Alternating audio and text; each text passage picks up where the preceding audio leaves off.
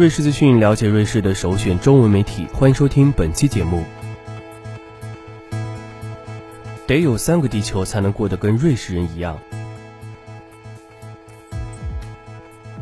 瑞士在减轻全球贫困中的贡献呢，依赖于直接民主制度、资金雄厚的企业以及自身的利益相结合，这让瑞士发出的信号往往自相矛盾。近三年以来呢，公众参与确定了瑞士在下一轮联合国反贫困，即所谓可持续发展目标努力中的参与份额。联合国的这十七个不具约束力的新目标，包括一百六十九项具体的目标，主要针对从消除贫困到保护环境等一系列问题。全球可持续发展的瑞士特使麦克格伯主导了重塑瑞士立场的三年过程。据他透露，逾百人参加的伯尔尼秋季听证会呢，正是为这一过程画上了句号。瑞士的工作重点呢是将饮用水安全、卫生、可持续和平与包容性的社会以及两性平等、妇女权益和富裕女性权利。此外呢，另一个重点呢将是移民与发展、降低灾害风险及可持续消费与生产等问题。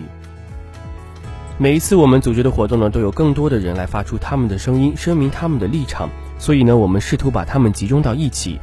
伯尼告诉瑞士资讯 Swiss Info，据显示出人们都在非常积极的参与。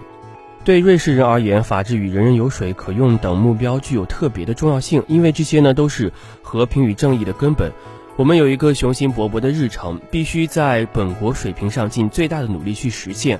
伯尼表示。我们所处的地位呢，容不得我们说世界已不再有战争，也不再有贫困。我们必须尽力争取最大成就。这不仅仅给发展中国家金钱与支持的问题，瑞士自身呢也是必须做出改善，以满足2030年的目标，甚至是包括提高本国某些国民的生活标准。伯尼补充说，这些目标呢，同样也适用于瑞士。对于某些目标呢，我们已经远远超过。但是贫困目标为例呢，如果拿国家贫困指数来说，那么瑞士还有很多的工作要做。根据世界银行的数据，瑞士的年人均国内生产总值是约为八万一千五百四十五瑞郎，为世界最高之一，令瑞士保持着世界最富裕的国家之一的地位。然而，全国人口的百分之七点七，即每十三人中就有一人生活在国内贫困线之下。按照联邦统计局的标准，瑞士的贫困线为单身人士月薪不满两千两百瑞郎，或者是一个月四口之家的月收入呢是不满四千零五十瑞郎。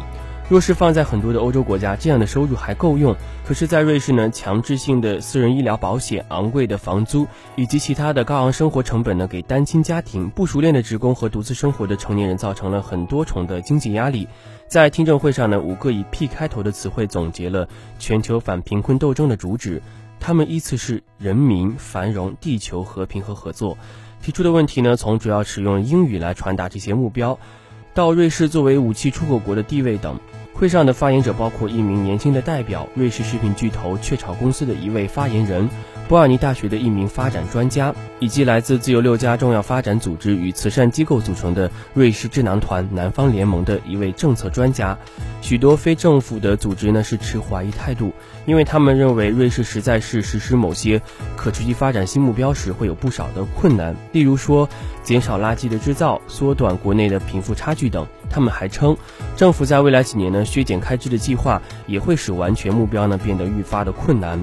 以南方联盟为例，该组织对2030年的日程虽表示欢迎，并且将其视为一种妥协，但是同时相信这项日程呢是充满了矛盾。该组织还质疑政府和私营企业呢到底能负起多少责任。瑞士发展与合作署领导了公众参与了过程。该署署长曼努埃尔·萨格尔在听证会上说：“完成目标的首要因素呢，必然是政治意愿。”但深谙发展中国家问题的苏黎世大学名誉教授罗尔夫·卡佩尔则表示：“新的目标呢是太宽泛，定义也不清晰。第一组呢，联合国目标呢聚焦于消除发展中国家的贫困问题；第二组目标呢，则是围绕在所有的国家发展更具可持续性的经济生态与社会。